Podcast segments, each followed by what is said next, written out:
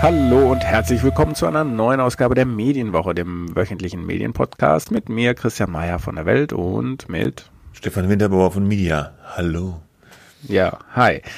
Ähm, wir haben heute keinen Einspieler am Anfang gehabt, ne? Nee, ähm, aber wir können ja äh, trotzdem schon mal sagen, dass wir uns später mit der Lage der Zeitung, mit einigen Zeitungsverkäufen äh, beschäftigen werden, mit Erscheinungstagen von Zeitungen. Das wird nachher unser etwas größeres Thema. Mhm. In ja? Anspielung an einen bekannten Podcast, vielleicht die Lage der Zeitungsnation. Ja, genau. Schauen wir mal, ob wir das ähm, so ein bisschen skizzieren können. Und äh, wir steigen aber ein mit unserem Schnellcheck, äh, mit unserer Schnellcheck-Rubrik Kann das weg? Und da geht's im ersten Thema um mal wieder um den Spiegel, aber ganz anders als sonst. Ja, der Spiegel hat nämlich ein neues, ein ganz neuartiges Abo-Modell gestartet. Das heißt Spiegel pur. Und es gibt ja schon ein Abo-Modell digital beim Spiegel, das heißt Spiegel Plus. Da kann man äh, äh, Artikel auch aus dem gedruckten Spiegelheft äh, äh, lesen online oder andere Premium-Artikel. Ja, äh, da muss man Geld dafür bezahlen. Und jetzt kann man sich noch für was entscheiden, Spiegel Pur, gegen die Zahlung einer relativ geringen Abogebühr. Äh, ich weiß gerade nicht, wie viel ja, hast du? 4,99. 4,99, Also ja, so stimmt. gering finde ich ja, das stimmt, so gering ist es auch gar nicht. Äh, Nee. Kann man äh, den Spiegel, was früher Spiegel Online hieß, was jetzt, jetzt nur noch Spiegel oder Spiegel.de ist, ohne Werbung lesen und ohne Tracking. Also Tracking, das sind diese kleinen, diese Cookies, diese kleinen Programmpartikel, Tracker, die von den äh, Firmen immer eingesetzt werden, die teilweise auch bei den Lesern runtergeladen werden, die einfach das Nutzerverhalten der Leser tracken und das wird dafür genutzt, um so personalisierte Werbung auszuspielen. Steht in, ziemlich in der Kritik, äh, das Fass wollen wir jetzt nicht aufmachen. Die, die Internetbrowser unterdrücken das zunehmend. Mit Adblockern kann man das auch unterdrücken, zumindest teilweise. Aber der Spiegel geht jetzt hier so ein bisschen einen anderen Weg. Der sagt, okay, äh, wir leben ja eigentlich von Werbung, aber wir wollen euch auch ein Angebot machen, liebe Leser, dass ihr dieses Tracking nicht äh, erdulden müsst und auch nicht die Werbung sehen müsst. Dafür brauchen wir aber halt eine andere Finanzierungsmöglichkeit. Ist gleich Abo.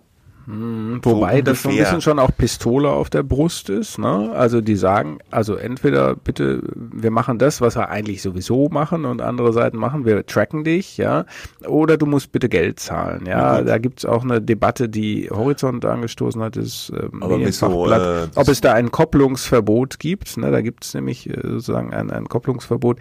Das geht darum, dass die äh, Nutzung von Angeboten nicht an die Zustimmung zu einem Tracking gebunden sein sollte. Ja, also dass man das eigentlich nicht miteinander verknüpfen darf. Ja, das ist so ein bisschen strittig, ob man das jetzt so machen darf oder nicht. Der Spiegel macht's jetzt einfach mal. Ähm, ja, das ist jetzt und so was ist zum Beispiel mit den Leuten, die in diesem Privatsurf-Modus sind? Ja, äh, äh, denen wird es dann auch angezeigt. Die wollen nicht bezahlen, aber auch nicht getrackt werden. Ähm, Ja. also Ach so, ja, das, das, das stimmt natürlich. Darüber habe ich mir jetzt natürlich, naiv wie ich bin, noch gar keine Gedanken gemacht, aber da hast du recht, ja. ja, denen wird das Ding nämlich dann angezeigt und dann ja, Und dann geht's nicht weiter. die Röhre. Nee. Hast du schon mal ausprobiert? Ja, aber vielleicht können uns ja die Kollegen vom Spiegel auch beim nächsten Mal, Stefan Ottlitz, der das alles sich ausgedacht hat, ja, zusammen mit einem Team mal erklären, äh, wie das äh, so gedacht ist. Ich finde das im Prinzip eigentlich äh, als äh, jetzt mal abgesehen von den rechtlichen Gründen, da geht es um die sogenannte E-Privacy-Richtlinie auch, ähm, äh, eigentlich eine gute Idee. Ich finde es aber auch ganz schön teuer, ja, 4,99 für Werbefreiheit. Äh, ja, das stimmt. Und es ist ja nur ein Angebot. Ja, also es ist ja dann in Anführungsstrichen nur der Spiegel. Die anderen Angebote trecken ja heiter weiter. Ne? Also es ist ja nicht so, dass man jetzt einmal im Monat fünf Euro zahlt und man ist im ganzen Internet die Werbung los äh, und das Tracking los. Ja, da überlegt man sich vielleicht doch, "Äh, benutze ich jetzt doch einen Adblocker. Benutzt du Ja. privat einen Adblocker, Christian? Nee, benutze ich nicht, aber allein schon natürlich aus der Einsicht, dass ich bei einem Verlag arbeite, der von Werbung lebt. Man kann sich natürlich darüber unterhalten, wie viel Tracker da drauf sein sollten und was alles ausgewertet wird. Das müsste auch dem Nutzer vielleicht nochmal ein bisschen transparenter gemacht werden. Ähm, so, aber ich würde einen Adblocker allein schon äh, nicht verwenden, weil, weil das ja sozusagen mein eigenes äh, Gehalt eigentlich torpediert. Ja. Alle Mitarbeiter, die Adblocker benutzen, kriegen jetzt einen Abzug auf ihrem Gehaltszettel. Nee. Ich benutze es Nein, auch muss ich nicht, aber ich habe mir da jetzt gar nicht nicht so tiefschürfende Gedanken gemacht, ich bin einfach zu faul. Ja, ich habe keine Lust, das zu installieren. Und dich nervt die Werbung dann offenbar auch nicht so. Nö, mich nervt die nicht. Wenn mich das zu sehr nervt, dann gehe ich einfach nicht mehr auf die Seite. Also äh, übrigens äh, ist das jetzt keine reine Idee vom Spiegel gewesen. Der Standard in Österreich hat auch ein ähm, so ein Modell und das heißt auch pur und das hat der Spiegel übernommen. Aber ich finde der Namen, Spiegel hat es auch gesagt. Ich, ich finde den Namen pur ja. übrigens total blöd.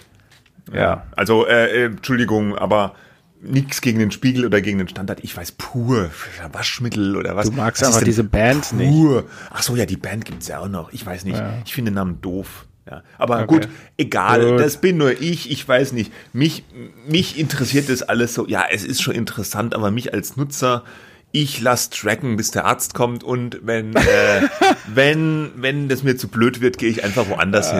Ja, so, so sieht's ja. aus, Freunde. Weg damit. Ja. Fällt dir auf, dass ich ein neues Knüllen habe? Seit ja, du letzter hast das Woche? automatisiert, das habe ich mir natürlich angehört, die letzte ja. Folge mit Mickey Beisenherz, da hast du ihm das schon in unterschiedlicher Lautstärke eingespielt. Sind, ja, ja, und ich habe jetzt das sanfte Knüllen. Äh, nach diesem ja. A-B-Test hat sich jetzt das sanftere mhm. Knüllen mhm. durchgesetzt. Okay, mhm, nächstes Thema. Gut. Die Ohren freuen sich. Nächstes Thema. Steingart, Steingart, Aufruf zur Abokündigung. Ja, Gabor Steingart, der Medien-Hotshot mit seinem Medien-Startup Media Pioneer äh, wer uns hört, weiß vermutlich, worum es geht. Äh, äh, Steingart macht dieses Morning Briefing, super erfolgreicher Newsletter, erfolgreicher Podcast, hat jetzt auch noch andere Podcasts gestartet. Er ist ehemaliger Spiegeljournalist, er ist ehemaliger Chef, Redakteur und Gesellschafter äh, vom Handelsblatt dort rausgeflogen in hohem Bogen und seitdem macht er seine eigene Bude. Dein Arbeitgeber Axel Springer ist an dieser Firma mittlerweile auch beteiligt und sie bauen ein Schiff, ein Redaktionsschiff, die Pioneer One, die irgendwann, ich glaube, ab Mai dieses mhm. Jahr äh, durchs Regierungsviertel in Berlin schippern soll. Da sollen dann Podcasts auf dem Schiff aufgenommen werden, Talkrunden stattfinden. Alles ganz heiß. Äh, noch ein bisschen unklar ist, wie die Geld verdienen wollen, weil im Moment ist alles noch gratis. Steingart sagt ganz hart, er lässt keine Werbung zu, denn das ist Nähe zur Prostitution. Äh, ja. Und stattdessen will er Leseraktien ausgeben irgendwann mal. Wann genau weiß man nicht, wie das Ganze funktionieren soll, weiß man auch noch nicht so genau aber er, er reibt sich immer so ein bisschen an den anderen Medien, ja. Er, er ja. positioniert sich so in Abgrenzung zu den anderen Medien. Ja. Und da hat er jetzt diese Woche einen ganz dicken Klops rausgehauen in seinem Morning Briefing. Äh, Anlass war nämlich die Rücktrittsankündigung von AKK, Annegret Kramp-Karrenbauer.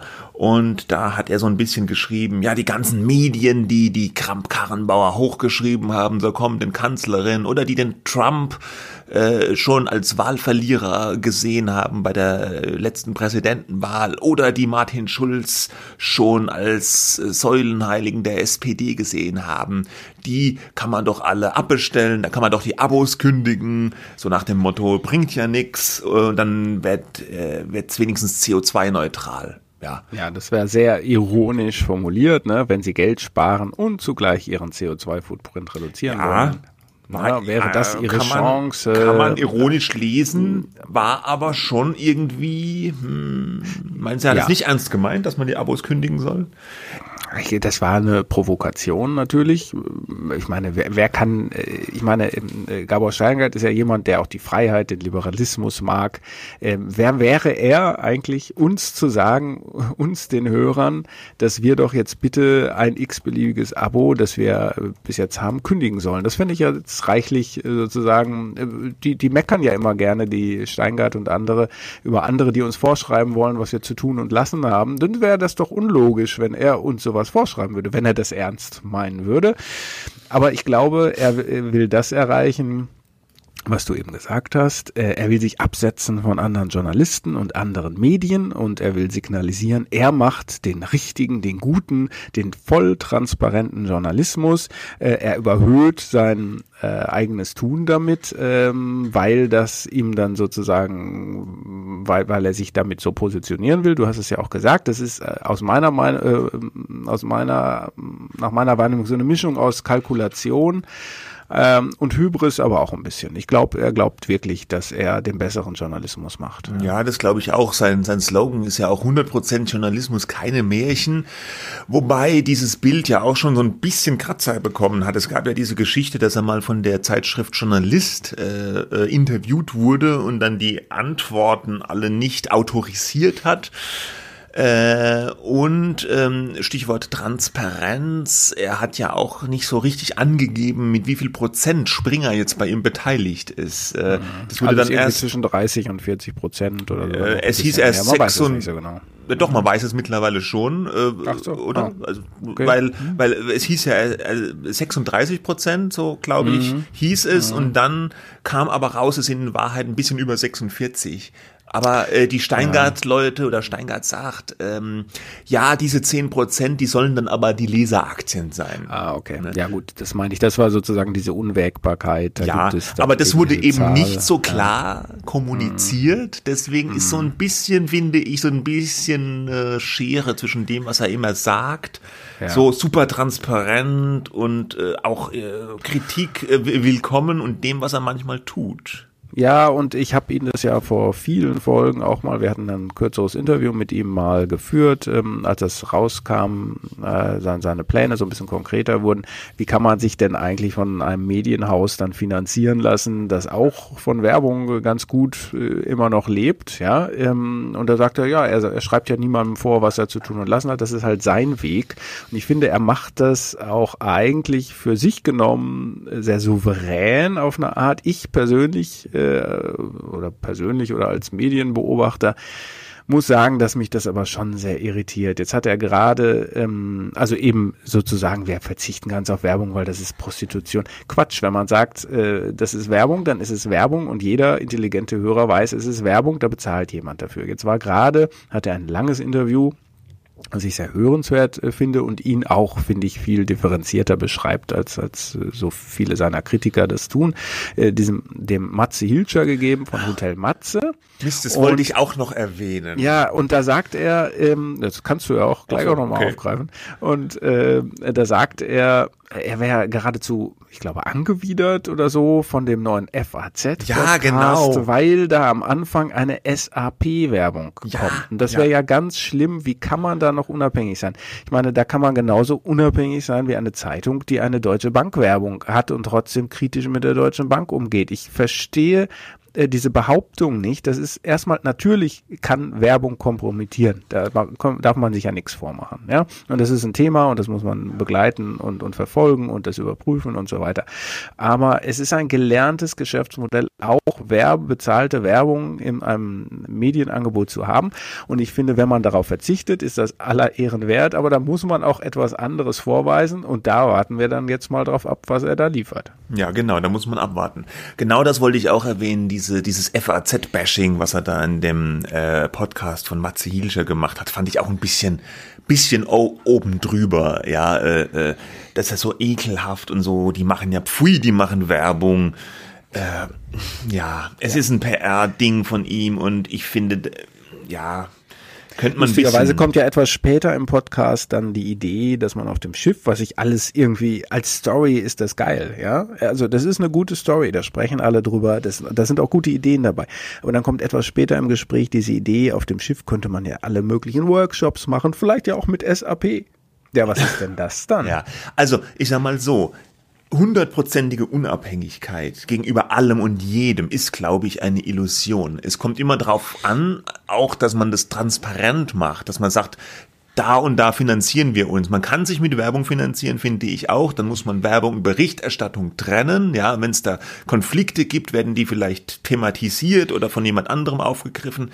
Aber wenn ich mich nicht von Werbung finanzieren lasse, lasse ich mich von irgendjemand anderem finanzieren, von den Lesern vielleicht, ja, da bin ich ja auch von denen irgendwie abhängig. Ähm, ähm, wir haben letztens das Beispiel Guardian gehabt, das zeigt ja auch, dass so eine komplette Abhängigkeit von einer bestimmten Leserschaft auch gewisse Konflikte vielleicht mal, weil kann ja sein, dass dann ein Medium seiner Zielgruppe ja in Anführungsstrichen nach dem Munde schreiben will oder bestimmte Themen bedient oder bestimmte Spins macht, um Abos oder Mitgliedschaften zu generieren. Oder ich habe Investoren an Bord, wie Gabor Steingart jetzt Axel Springer, Springer finanziert sich auch mit Werbung, ja, und Steingart finanziert sich dann mit einem Investor. Der Investor hat auch Interessen. Er hat ja jetzt auch gesagt auf einer Veranstaltung, ähm, er ist offen für weitere Investoren, ja, die werden dann auch nicht nur aus Menschenfreundlichkeit oder äh, aus Philanthropie da investieren, die haben auch irgendwelche Interessen. Und natürlich schafft das auch Abhängigkeiten. Und das ist einfach immer so, damit muss man umgehen und es ist ein bisschen unredlich, finde ich, dass er so tut, als wäre er jetzt der Einzige, der da unabhängig in der Medienlandschaft ja. rumläuft. Wir, wir, reden jetzt schon relativ lange drüber, aber das zeigt, ja. dass es natürlich auch ein wahnsinnig interessantes Thema, so ein Beispiel ist, wie sich die Medien verändern. Ich wollte nur noch sagen, ähm, als Typ, als Journalist ist der Steingart natürlich ein super interessanter Mensch und er sagt in diesem, äh, auch in diesem Podcast, das ganze Leben ist eine Wette und ich glaube, das ist der Ansatzpunkt. Er baut da etwas auf. Wenn er gesagt hätte, ich mache mit fünf Leuten oder sechs Leuten irgendwie was und dann mache ich meinen Podcast und, und den Newsletter und dann vermarkte ich ein bisschen, hätten alle gesagt, ja, nice. Aber das, mhm. er will nicht nice sein, er will groß sein. Ne? Und dazu stellt er Leute ein, er sucht Leute, er stellt Top-Journalisten ein, er macht dann Ding. Und ich glaube, das ist so ein bisschen so diese Philosophie, man muss groß denken, man muss es dann auch machen und nicht nur denken. Und am Ende wird schon etwas passieren. Entweder es funktioniert oder es funktioniert nicht, aber in keinem Fall und so denken dann sozusagen auch Leute, glaube ich, aus seiner Kategorie, kann mir etwas passieren. Denn mir kann ja nur etwas passieren, ich spekuliere jetzt mal, wenn ich eben nichts mache. Aber nichts machen ist eben für ihn keine Option. Er ist so ein Macher. Ähm, er geht mit steilen Thesen nach vorne und wenn irgendwas mal nicht stimmt oder irgendwas mal nicht klappt, dann, hey, er hat's probiert. Ne? So, so funktioniert, glaube ich, dieses Denken der Menschen. Und dann gibt es auch eben Investoren, die solche Geschichten lieben. Genau. Und jetzt erstmal weg damit. Weg damit. Er wird uns sicherlich nochmal beschäftigen. Ja, wenn die Schiffsfahrt. Ne? Ja. Ne? Vielleicht kommen wir ja, dürfen wir aufs Schiff. Ja. Kommen wir von dort ja auch. Aufregend, ja. Gut, wir kommen zum nächsten äh, Thema, das wir vielleicht etwas kürzer dann abhandeln können, nämlich zum Kikaninchen. Das ist jetzt aber mal ein Themenbruch. Ja, von, ja. vom großen Gabor Steingart zum kleinen süßen Nicht so ganz. Du wirst jetzt, ich werde es schaffen, äh, den, die Verbindung zwischen Gabor Steingart und dem Kikaninchen herzustellen, oder ich versuche es zumindest. Das Kikaninchen ist ja sozusagen eine ähm, Figur des, des Kika, des Kinderkanals, des öffentlich-rechtlichen, äh, fast werbefreien, äh, öffentlich-rechtlichen öffentlich-rechtlichen Fernsehens und der Kika ist ja werbefrei. Ähm, aber das Kikaninchen, so eine kleine blaue Figur, ja, äh, die gibt es eben nicht nur im Kika, sondern beispielsweise auch äh, als Zeitschrift. Ja. Mhm. Und diese Zeitschrift, die von EHPA äh, in Lizenz herausgegeben wird, ähm, die verzichtet jetzt auf Plastik vorne drauf. Das ist der Anlass, warum wir darüber sprechen. Und die Verbindung ist eben, ähm, eigentlich ist das eine werbefreie Sache, diese, dieses Kikaninchen, aber das Kikaninchen selber wird dann eben doch vermarktet von einer Tochter, von einer kommerziellen Tochter des ZDF. Ja, da ist die Verbindung und der Anlass zu sprechen ist einfach, dass sie sagen, wer schon, wer Kinder hat, weiß, die Zeitschriftenregale quillen über von Kinderzeitschriften, die alle eingeschweißt sind in Plastikfolien und wo so ein Quatschzeug drin ist, das auch wirklich verlässlich nach ich würde sagen 28 Stunden kaputt geht. Ja. Ja. Also so, so Plastikpistolen oder so. Und für die Mädchen. Shooter, ja, dann, Schwerter, ja. Schminksets. Je nachdem, ja. ja, Und die sagen, jetzt wollen wir nicht mehr. Wollen wir nicht mehr. Ja, gut. gut. Ist Einerseits gut? ist das gut. Einerseits ja, andererseits kann man auch ein Fragezeichen machen, ob das nun wirklich so ehrlich gemeint ist oder ob es ein bisschen auch so eine PR-Nummer ist. Zunächst einmal wage ich zu bezweifeln, ob der normale Zeitschriftenkäufer oder Käuferin weiß, dass das eigentlich ein kommerzielles Produkt ist, weil man kennt ja das, diese Figur des Kika-Ninchen aus dem Kika und das ist alles so öffentlich-rechtlich und werbefrei und pädagogisch wertvoll und äh, letztlich ist es aber eine Zeitschrift von einem privaten Verlag, ja. Und ich gehe mhm. schwer davon aus, dass in dieser Zeitschrift dann auch Werbung drin ist, oder? Hast du die mal gesehen? Ich habe sie jetzt noch nicht. Ich habe sie ehrlich gesagt. Nee. Äh, Auf jeden Fall soll damit Geld verdient werden. Und die machen das jetzt ja nicht auch aus Menschenfreundlichkeit, weil der gleiche Verlag bringt ja noch zig andere Kinderzeitschriften raus, wo eben noch das Plastik dran klebt, ja. Und jetzt machen sie das beim Kikaninchen, mhm. weil das mhm. passt halt wahrscheinlich mhm. ganz gut zu diesem Image ja. von diesem ja. äh, sauberen, pädagogisch wertvollen, öffentlich-rechtlichen Kika. Und äh, ich glaube, das zielt, vermute ich mal, auch in erster Linie auf die Eltern ab, dass die Eltern dann denken, sie machen da was Gutes und ich habe, Tun sie ja auch eigentlich, ne? Ja. Diese ganzen Plastiksachen. Ja, das ist ja- ehrlich, die alle in China gefertigt, natürlich sowieso. Ja, klar, ja, ja. Aber äh, ja, ich weiß es nicht. Die haben halt eine Pressemitteilung daraus geschickt, wir verzichten jetzt auf Plastik und gleichzeitig bringen sie noch zig andere Zeitschriften aber mit dem Plastik raus. Ich finde es nicht so mega glaubwürdig, ehrlich gesagt. Ich finde, es ist eher ein PR-Trick. Vielleicht ist es ja ein Anfang. Ich fände es nicht schlecht, aber du hast recht. Dieses, ich habe mal nachgeschaut, das Kikaninchen wird auf, ich schätze mal, 20 bis 30 Produkten drauf gedruckt ja, und verkauft. Ne? Also es ist ein, ein kommerzielles Produkt par excellence. Ja. Ja, ja, ja. Gut. Also Augen auf beim Zeitschriftenkauf. Sehr, sehr gut. So, letztes Thema. Wir bleiben öffentlich-rechtlich. Die ARD-Intendanten haben getagt in Köln, nicht wahr? Tom Buro ist jetzt der Vorsitzende der ARD, deswegen in Köln, weil da der WDR sitzt, nehme ich mal an. Und da, da wird immer alles Mögliche beschlossen und besprochen. Das Wichtigste, was diese Woche da aber besprochen wurde, war, die wollen die Tagesthemen länger machen. Und zwar freitags gleich um eine Viertelstunde. Ne? Na gut, es waren ja auch nur 15 Minuten am Freitag, im Ja. Gegensatz zu unter der Woche, wo es 30 Minuten 30 Minuten, genau. Also, und sie wollen unter der Woche aber auch verlängern, aber nur um fünf Minuten. Wobei das ist wohl noch nicht so ganz raus, wie ich heute gelesen Doch, habe. doch, das ist, es? alles, ach, Ist ja. es Geschwätz? Das wurde auf der Pressekonferenz, also Buro und Volker Harris haben das vorgestellt am äh, Mittwoch nach einer langen Intendantensitzung und es gab mehrere Themen, das war eines davon. Und da ist, äh, das hatte glaube ich über Medien zuerst geschrieben, da gab es so ein bisschen mh, die Frage, ist Volker Harris als Programmdirektor überhaupt dafür? Ähm, Ja, genau, das hatte ich heute auch gelesen. Beim, ja, ja, gut. Und da hat er gesagt, nee, das stimmt so nicht. Wahrscheinlich hat er ein bisschen was dagegen, weil er denkt, dass das irgendwie den Quoten der nachfolgenden Sendungen schadet, ja, was den Programmflow und so weiter angeht.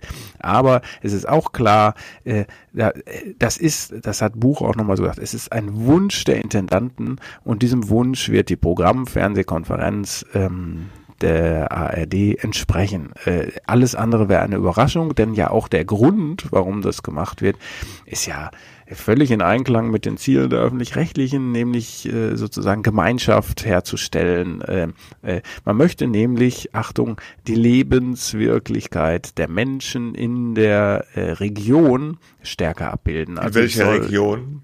In in allen Regionen. In allen Regionen, Regionen. Deutschland. Nicht, eben nicht in Berlin, äh, sondern in Schleswig-Holstein, in mir. Thüringen, in Baden-Württemberg, in Rheinland-Pfalz, in Hessen, was weiß ich, ja. Äh, Wahrscheinlich wird es da auch einen Proports geben, dass man sagt, oh, Bayern war schon dreimal dran, jetzt müssen wir mal wieder was aus Ostdeutschland machen. Das ist ja auch ein großes Problem, dass sich die ostdeutschen Sender und äh, Zu- Zuschauer auch nicht richtig repräsentiert fühlen, äh, von den Nachrichten in ARD und ZDF wahrscheinlich auch nicht. Ähm, ja, da, da haben die gemerkt, da müssen wir was machen, um mehr Akzeptanz zu schaffen, gerade weil sie auch Geld von den Bürgern bekommen. Ja, also diese ganze Harris mag das nicht so, ist alles ja, ja. Klar. Also das Der bedeutet da, praktisch, äh, wenn die Intendanten sich was wünschen, ist der Wunsch Befehl, oder? Ja, in dem Fall, äh, die Programmfernsehkonferenz musste es offiziell beschließen, so hat Buro das erklärt und er hat irgendwie deutlich gemacht, fand ich, wenn man da zugeschaut hat, das ist jetzt auch eine Formalie. Ja? Und kann es aber sein, dass der Harris darüber irgendwie äh, stürzt?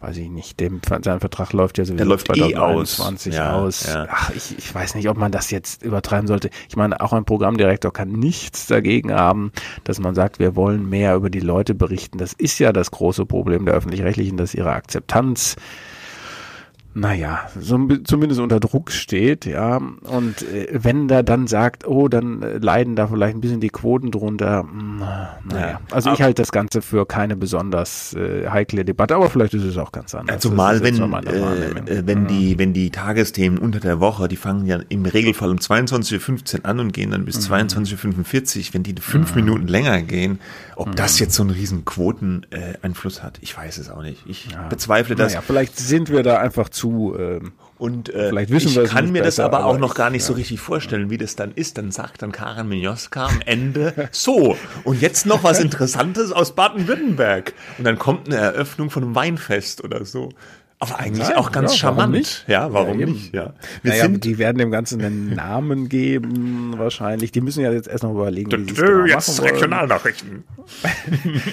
naja, dafür, und das hat der Tom Puro jetzt auch äh, nach seinem Antritt als ARD-Chef auch mehrfach betont, die Regionen sind total wichtig für die ARD, eben nicht das erste allein mit irgendwie Quiz und na, das hat er so nicht gesagt, aber eigentlich, die, die können nur Akzeptanz schaffen, wenn sie äh, eben näher an den Leuten dran sind. Das behaupten sie ja immer, dass sie sind. Naja, dann sollen sie es mal zeigen. Ja, okay. Wir sind gespannt, äh, wie das ja. wird mit den Tagesthemen. Ja. Graschbür, Graschbür. So, das war Kann das weg, die schnelle Schnellrubrik, die manchmal gar nicht so richtig schnell ist. Nee. Und äh, wir kommen zu unserem großen Thema. Wir wollten so ein bisschen einen Rundumschlag machen über, was ist denn eigentlich in der Zeitungslandschaft los? Da gibt's mehrere Anlässe.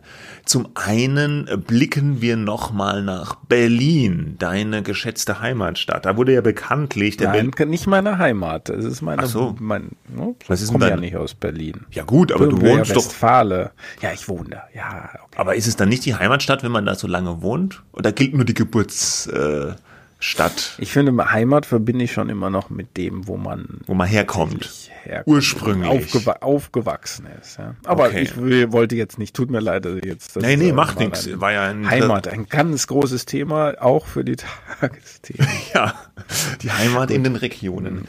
Ja, ja. jedenfalls, äh, bliblablub, äh, die Dumont-Gruppe hat ja schon vor einiger Zeit letztes Jahr den Berliner Verlag mit Berliner Zeitung und Berliner Kurier an diese Friedrichs verkauft, das Unternehmerpaar Holger und Silke Friedrichs ja, da wollen wir jetzt nicht mehr so ganz tief einsteigen. Ähm, Holger Friedrich hatte eine, hat eine Stasi-Akte. Ähm, es gab da Verwirrungen. Sie haben ein total schräges Manifest veröffentlicht. Äh, ganz viele Schlagzeilen dazu. Und äh, da gab es jetzt äh, kürzlich nochmal äh, ein bisschen Ärger oder ein bisschen Verwirrung, weil jetzt haben die Friedrichs die beiden Chefredakteure rausgeschmissen den Chefredakteur von der. Ich weiß nicht, ob man das technisch ja, so sagen kann. Sie haben ne? sich also getrennt. Man, Im allerbesten Einvernehmen. Oder so äh, heißt Verlassen, verlassen ja. im Berliner Verlag. Ja, ja und äh, das war aber doch ein bisschen überraschend, ja. Und äh, es wurde in den Medien, in der Berichterstattung so ein bisschen interpretiert, ähm, äh, man, man trennt sich, weil äh, die Chefredakteure nicht so richtig willig waren, ja, äh, die Linie des Neuverlegers mitzugehen. Oder interpretiere ich das jetzt falsch?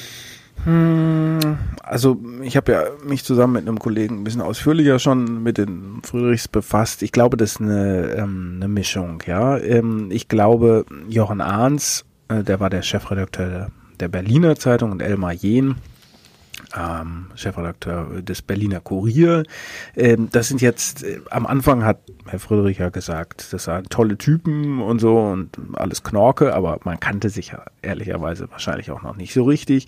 Ähm, und jetzt hat sich irgendwie herausgestellt, dem seine Vorstellungen und die Vorstellungen von den Chefredakteuren, die äh, ja einen sehr guten Ruf haben. Der, der, der Arns hat auch schon mal den Wolf-Preis, Theodor Wolf-Preis gewonnen, ähm, glaube ich, sozusagen, die passen irgendwie nicht so recht zusammen. Vielleicht auch nicht so recht als Typen, ja, ist jetzt eine Spekulation. Auf der anderen Seite, glaube ich, hängt es aber schon auch zusammen damit, dass als äh, wir bei der Welt am Sonntag äh, im vergangenen November äh, veröffentlicht haben, dass äh, Heuer Friedrich zeitweise äh, zum Ende der DDR-Zeit äh, mit der Stasi zusammengearbeitet hat, dass ähm, dass es da von Seiten der Chefredakteure ist, wir werden diesen Fall aufklären, wir werden die, den Verleger befragen, wir werden Veranstaltungen machen ähm, und, und, und, und mit diesem Thema, auch mit dem Thema der DDR-Vergangenheit, auch wenn es nun mal schon ähm, 30 Jahre mehr zurückliegt, ähm, wir, wir werden dafür stehen, äh, das, das zu tun. Ja, da hatte, und dann gab es auch einen Expertenbericht von Frau Birtler und dem Historiker ähm, äh, Sascha Kowalczuk. Äh, den haben die dann auch veröffentlicht, aber das war's dann auch irgendwie, ja. Und wir haben dann auch schon mal nachgefragt, wann kommt denn jetzt diese Aufarbeitung, wann kommen denn diese Veranstaltungen eigentlich, von denen hier die Rede war, ähm, sozusagen diese, diese, und, und die, zum Beispiel dieser, dieses Gutachten, von dem ich gerade sprach, empfahl zum Schluss, das wäre das Beste, wenn Herr Friedrich seine Akte, vollständige Akte veröffentlichen würde, damit sich jeder ein Bild machen könnte aus Transparenzgründen. Das ist alles nicht passiert und ähm, sozusagen die eine die eine Seite ist, man passt irgendwie nicht so recht zueinander. Die andere Seite ist aber auch, dass die nach dem, was ich so gehört habe, schon versucht haben, vielleicht einiges davon umzusetzen, ja, ähm, aber dass das vielleicht auch mh, mm, nicht so gepasst hat, ja, also äh, da, ja. Also ich habe ja nur so die Außenansicht und ich finde schon, dass was du gerade beschrieben hast, exakt die Chefredakteure, die hatten das versprochen öffentlich, wir sorgen für Transparenz, wir werden da berichten, wir werden das alles machen, passierte alles nicht. Jetzt müssen die gehen. Das sieht ja aber auch schon aus, dass sie nicht wirklich im Guten gehen, weil der Nachfolger ist ja jetzt Matthias Thieme, der wurde relativ äh, vor kurzer Zeit von der Frankfurter Neuen Presse geholt, sollte sich eigentlich nur ums Digitale kümmern. Das sieht jetzt nicht so aus, als ob man da einen, einen Wechsel vollzieht, der so von langer Hand geplant ist oder so, sondern eher so, dass man sich da nicht so ganz. Einigen konnte irgendwie intern, ja. ja. Und, also und zu den Angaben, das zu den Gründen werden ja keine Nee, Angaben. anders kann man das, so wie du gesagt hast, jetzt nicht interpretieren. Mhm. So, ne? Nee, da, ja. da gibt's, wie gesagt, man, man kann das äh, interpretieren, ein bisschen spekulieren, fundiert spekulieren natürlich auch. Das ist jetzt nicht aus der, aus der Luft gegriffen. Ähm, ja, äh, auf der anderen Seite äh, muss man dann auch sagen, ja, dann schauen wir mal, äh, was, was denn sich dann ändert an der Zeitung. Die neue Website gibt's ja schon seit einiger Zeit, aber ähm, irgendwie die Suchfunktion ist recht schwierig, diese Archivfunktion. Da funktioniert jetzt, glaube ich, ein bisschen mehr als vorher. Dann ist auffällig, dass es keine Werbung äh, gibt oder nur so gesponserte Postings.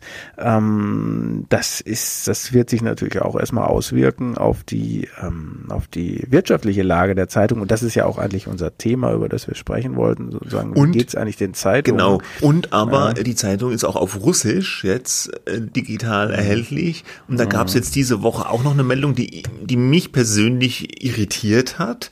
Nämlich die Horizont Marketing Medien Fachzeitschrift hat gemeldet, dass die Berliner Zeitung jetzt auch zugreift auf die staatliche russische Nachrichtenagentur TASS. Ja, mhm. und ausgerechnet ein Artikel über Syrien, der war mit diversen Agenturkürzeln versehen, ich glaube DPA, AP und TASS. Und jetzt ist, spielt Russland in Syrien ja eine überaus aktive Rolle. Und da finde ich es doch irritierend, dass man dann offenbar auch Informationen von einem russischen Staatsmedium da einfließen lässt. Mhm. Jetzt heute wurde auch noch äh, gezeigt, äh, sie greifen auch auf die chinesische Nachrichtenagentur zu, Xinhua oder wie auch immer man das richtig ausspricht, ich weiß es nicht. Ähm, ist das eine Kleinigkeit? Ich finde nicht.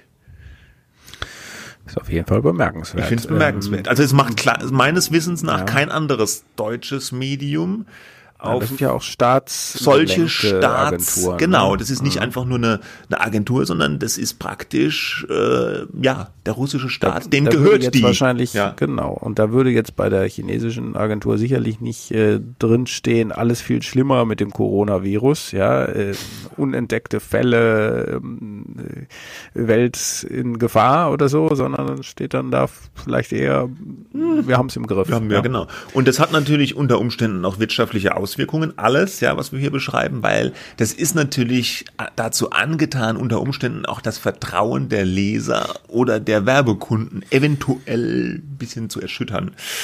Also, ich finde es ein seltsamer Kurs, auf dem sich diese Zeitung da gerade befindet. Mhm. Ausgangspunkt des Ganzen war, du hast es eben gesagt, dass Dumont, die Kölner Verlagsgruppe, ihre Zeitung loswerden wollte. Ne? Und das mhm. Ende von der Geschichte ist jetzt nun, dass die Berliner Zeitung für einen nicht allzu großen Betrag verkauft äh, worden ist, der Verlag, ähm, dass die Mitteldeut der Mitteldeutsche Verlag an den Bauer Verlag verkauft wird für ungefähr 50 Millionen, ähm, dass man Köln, sozusagen das Stammgebiet, äh, aus dem Dumont äh, ist, behält und dann wurde noch ähm, bekannt, dass ähm, die Hamburger Morgenpost, die auch zu äh, Dumont gehört hat, ähm, dass die auch noch äh, ja, abgegeben wird, sage ich jetzt mal. Ja, offiziell verkauft. Man spekuliert in der Branche, es war ein sogenannter negativer Kaufpreis. Das bedeutet, der Verkäufer gibt noch was dazu, damit jemand anderes ihm das lästig gewordene Gut abnimmt.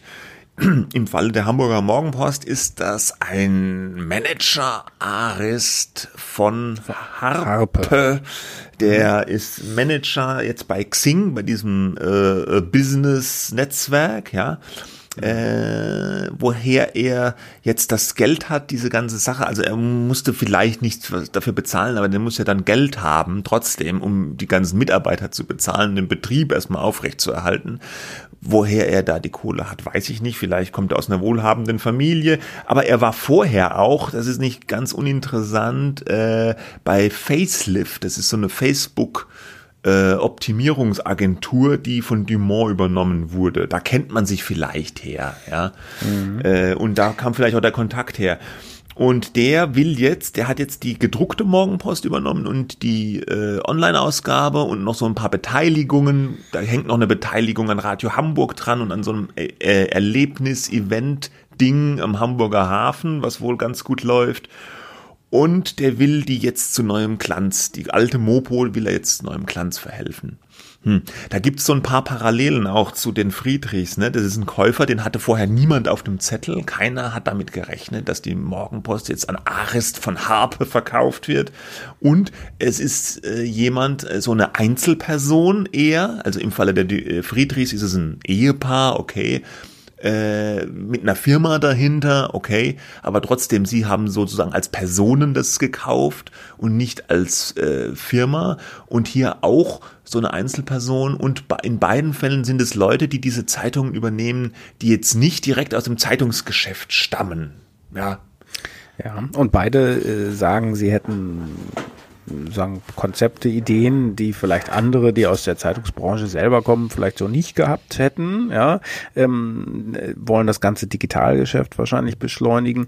Äh, und, und in beiden Fällen, zumindest am Anfang, äh, waren die Mitarbeiter erstmal ganz begeistert, ja. Ja gut, klar. Fast schon froh darüber, ja, dass nicht, äh, wie im Fall von der, vom Berliner Verlag irgendwie Matzak, äh, so ein etablierter Regionalverlag zugegriffen hat und auch nicht Funke, äh, die sich auch interessiert haben für die Morgenpost, allerdings nur den digitalen Teil, ähm, sondern äh, irgendwie unbeschriebene Blätter, die jetzt ohne Belastung, ich ne, ähm, formuliere das jetzt mal sozusagen nach Wunschdenken, ohne größere Belastung, ohne Legacy, wie man ja auch manchmal sagt, da reingehen und sagen und frischen Wind in die Bude bringen. Ja, das ist so ein mhm. bisschen die Hoffnung. Ja, und dass es überhaupt weitergeht, ist ja auch erstmal schön, weil ja auch bei der Morgenpost im, äh, im Raum stand, na, dann wird zur Not halt auch einfach dicht gemacht. Ja, genau. Klar, da ist man erstmal erleichtert als Mitarbeiter. Jetzt geht's erstmal weiter, ja. Man weiß zwar nicht so genau wie lang, aber die, die Bude wird halt nicht jetzt gleich zugemacht, ja.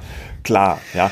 Äh, ich ob glaube, das, dass, ja. Ob das Ganze natürlich langfristig funktioniert, da muss man schon ein paar Fragezeichen dran machen. Ne? Auch gerade bei der Morgenpost. Das ist eine Boulevardzeitung, die hat viele Jahre äh, wohl mit Verlusten gearbeitet, nach allem, was man weiß.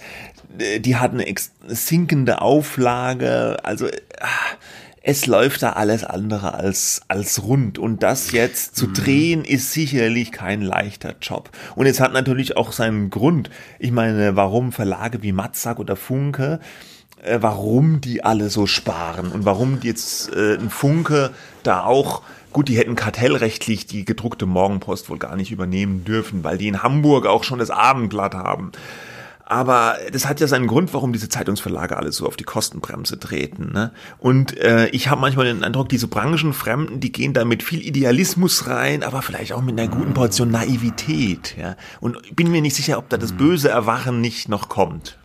Ja, ich glaube, das teile ich. Ähm, ich möchte das gar nicht herbei orakeln. Ich finde das im Prinzip erstmal unabhängig davon, wer dann da kauft, äh, interessant. Ja, es gibt auch Leute in der Verlagsbranche, die eher entsetzt sind, dass sie sagen, wie kann es angehen, dass irgendein Typ jetzt, äh, der bei Xing gearbeitet hat, ja, sich einfach so ein Ding kauft als Privatmensch gut, Ja, gut, warum muss denn dann halt nicht? zeigen, dass das Ja. kann. Ja, ne, so. Ich finde das jetzt erstmal überhaupt nicht verwerflich. Im Gegenteil, sogar als Engagement ja auch äh, richtig. Das ist auch sehr mutig, ja, ja muss man auch mutig, sagen. aber wie du sagst, eben vielleicht auch ein wenig äh, naiv, weil die kaufen diese ganzen Legacy-Costs eben mit, eine Druckerei, äh, eine gedruckte Ausgabe überhaupt erstmal, die ganzen äh, äh, Verträge, Angestellten äh, und so weiter und so fort.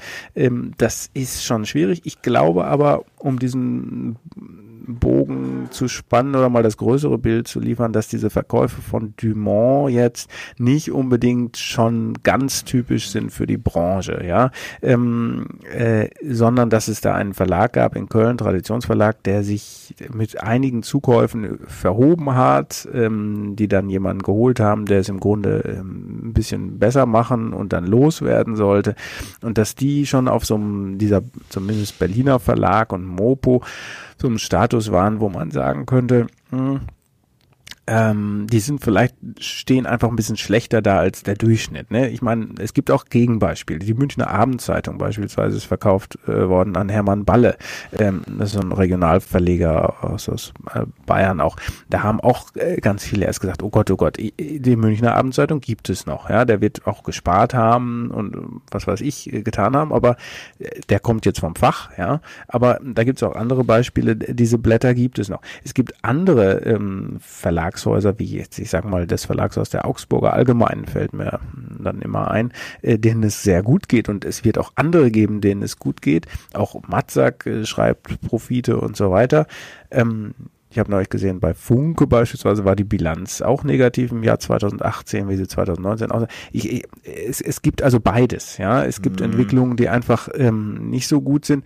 Und es gibt aber Verlage, vor allem eher im Süden der Republik, denen es verhältnismäßig gut geht, die auch Renditen haben, die andere so gar nicht vorweisen äh, äh, können, andere Industriebranchen, sage ich jetzt mal. Und man darf das nicht alles über einen Kamm scheren, was man natürlich, und denen geht es vergleichsweise besser, die noch eine ganz halbwegs gesunde Printauflage haben. Ne? Beim Digitalen sind alle auch unterschiedlich unterwegs, aber so richtig verdienen tut da noch keiner mit.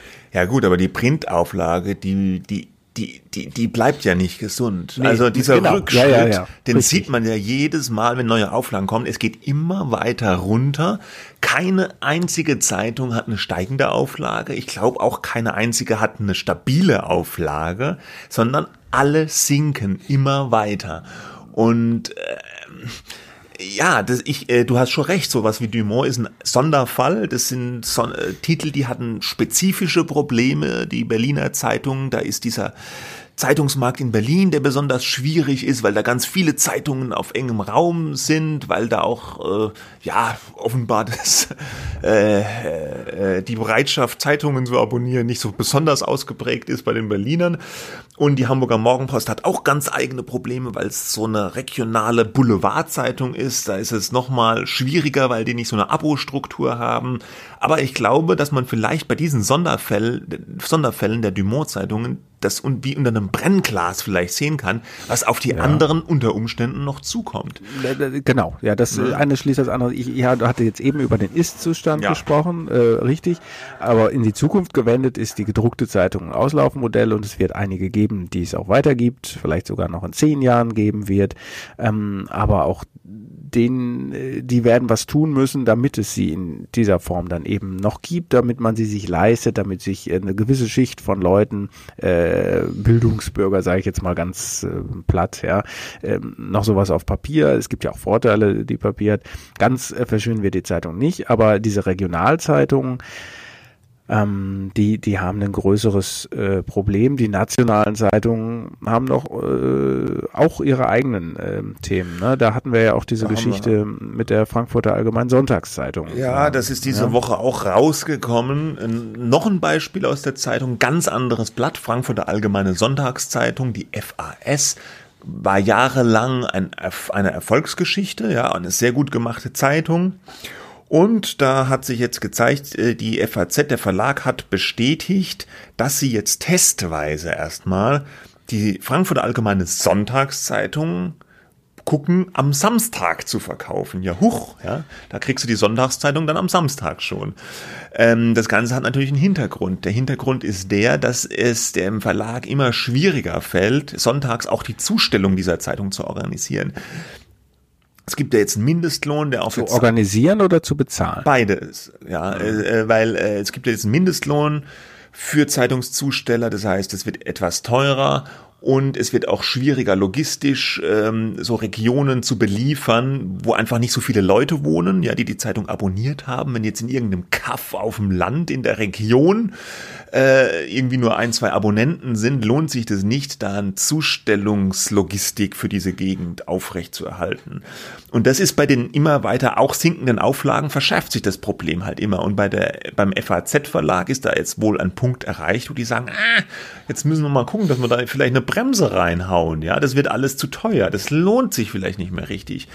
Und mein Kollege Gregory Lipinski, der hatte diese Geschichte recherchiert, der hat auch die Information bekommen, dass es tatsächlich bei der FAZ die Bestrebung gibt, die Samstagsausgabe mit der Sonntagsausgabe zu verschmelzen am Samstag und äh, das bedeutet aber ja, wenn man drüber nachdenkt, nichts anderes, als dass sie überlegen, die Sonntagsausgabe einzustellen. Ne? Mhm. Weil eine, eine, eine, eine, eine Zeitung, die am Samstag erscheint, ist natürlich keine Sonntagszeitung mehr. Das ist eine Samstagszeitung. Das ist eine sehr messerscharf, das ist, äh, messerscharf hergeleitet. Und dann hätte ich ja praktisch sonst zwei Samstagsausgaben der FAZ. Das ist ja kompletter Quatsch. Ja, äh, was, äh, was, ich meine, was, was Gregorys Informationen äh, sind ja bestimmt, hat er sicherlich wie immer gut recherchiert. Nur ist die Frage, die sich mir dann stellt, weil ich da nichts so nachgefragt habe. Manchmal macht man ja auch Tests, weil man etwas voraussieht, was in fünf Jahren oder so oder in drei Jahren ja virulent wird. Ähm, ist, ist, das, ist das der Fall? Dann könnte man ja sagen, das ist eine wirtschaftlich kluge, äh, vorausschauende Entscheidung, sowas mal einfach zu testen.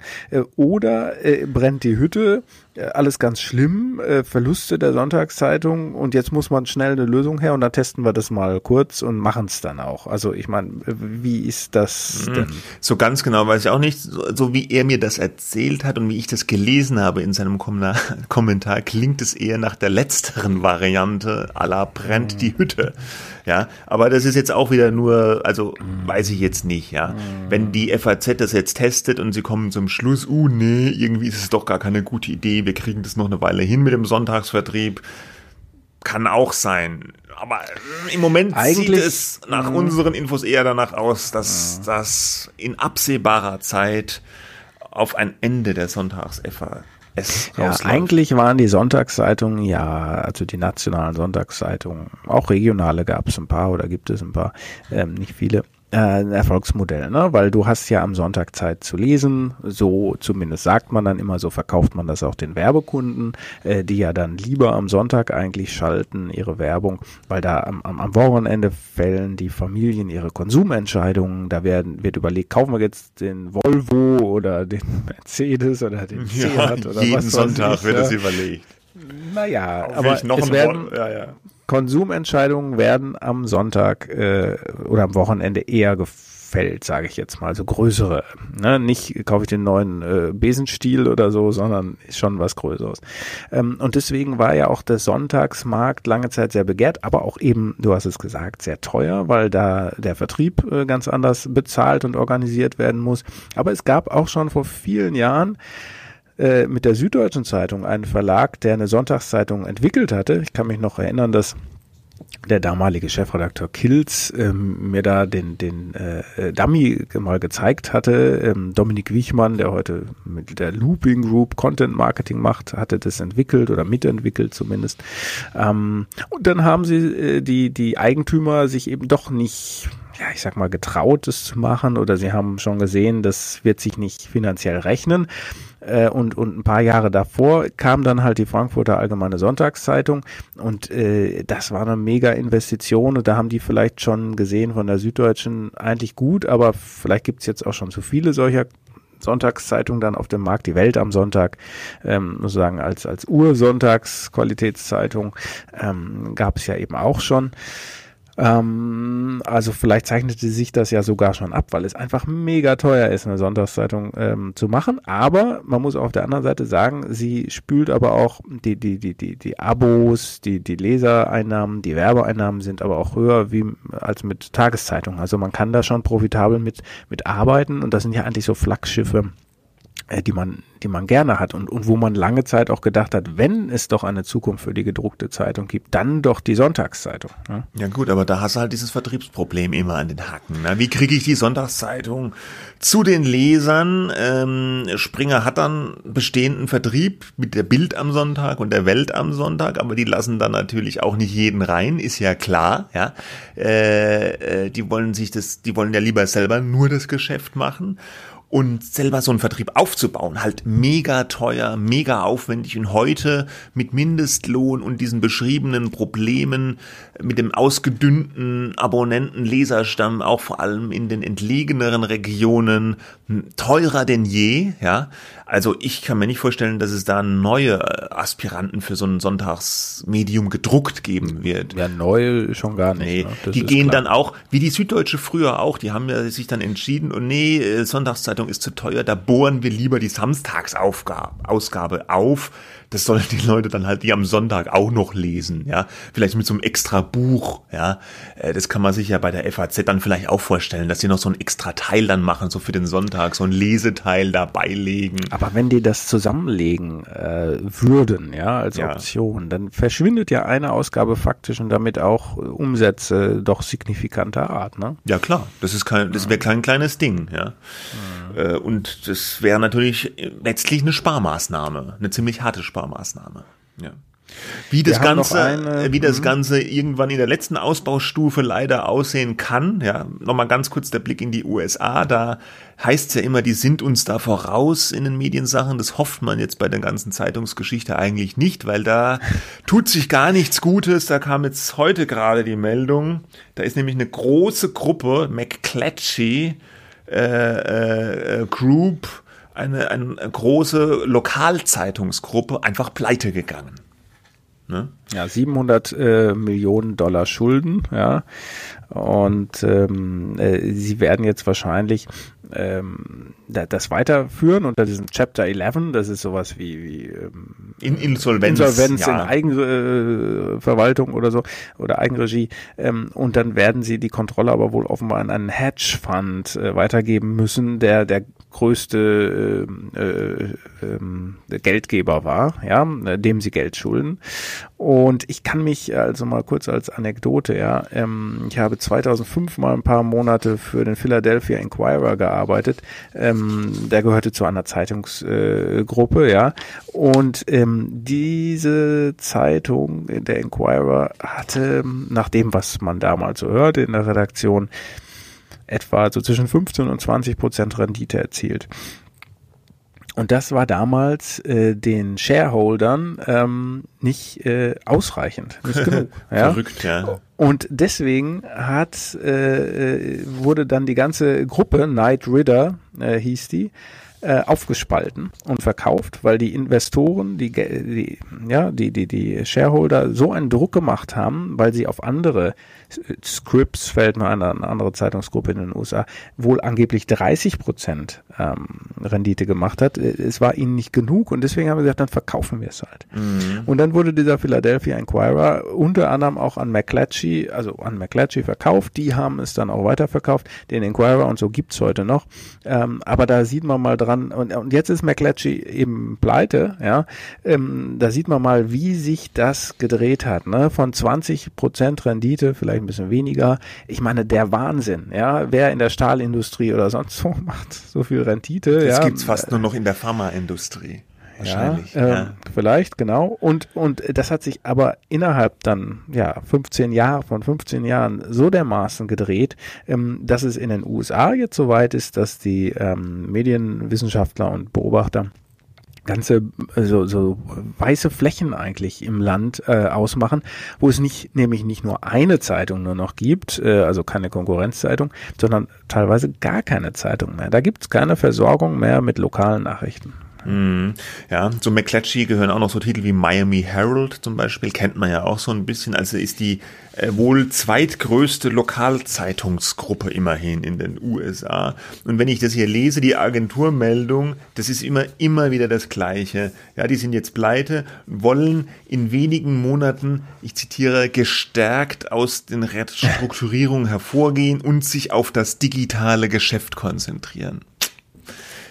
Also, yes. Es ist ja, immer so ein figure. bisschen, es ist immer ja. so ein bisschen das Gleiche, ja, und äh, die Botschaft ist immer äh, mit Print in der Zeitungsbranche. Es wird sehr, sehr schwierig. Ausnahmen gibt es und wird es auch immer geben, aber in der Masse ist die Sache mit Print und den Zeitungen einfach sehr, sehr, sehr schwierig. Jetzt schon und in Zukunft noch mehr, vermutlich. Und mit diesen besinnlichen Gedanken ja, denkt mal drüber nach. Äh, beschließen wir Gut, diese Ausgabe. nichts, äh, nichts, was wir da sagen, ist natürlich jetzt neu. Ne? Aber ich finde diese Beispiele, deswegen haben wir ja auch Dumont raus genommen, sozusagen vielleicht als Extrembeispiel, aber trotzdem, wie du ja auch gesagt hast, das Vorbote, kann man sehen, was vielleicht passieren kann, auch mit den USA passieren kann. Es ist nicht neu, aber es gibt eigentlich keine Indikatoren, dass es sich groß ändert und eigentlich bleibt daraus nur die Schlussfolgerung, ja, man muss ins Digitale, sich aufs Digitale konzentrieren, was das dann genau heißt. Ähm, das ist wieder ein anderes Thema. Das ist wieder ein anderes Thema, das wir an einer der folgenden Wochen bestimmt wieder aufgreifen. Ein anderes Thema für eine andere Woche. Genau. Okay, bis dahin, das war's für diesmal. Tschüss. Ciao.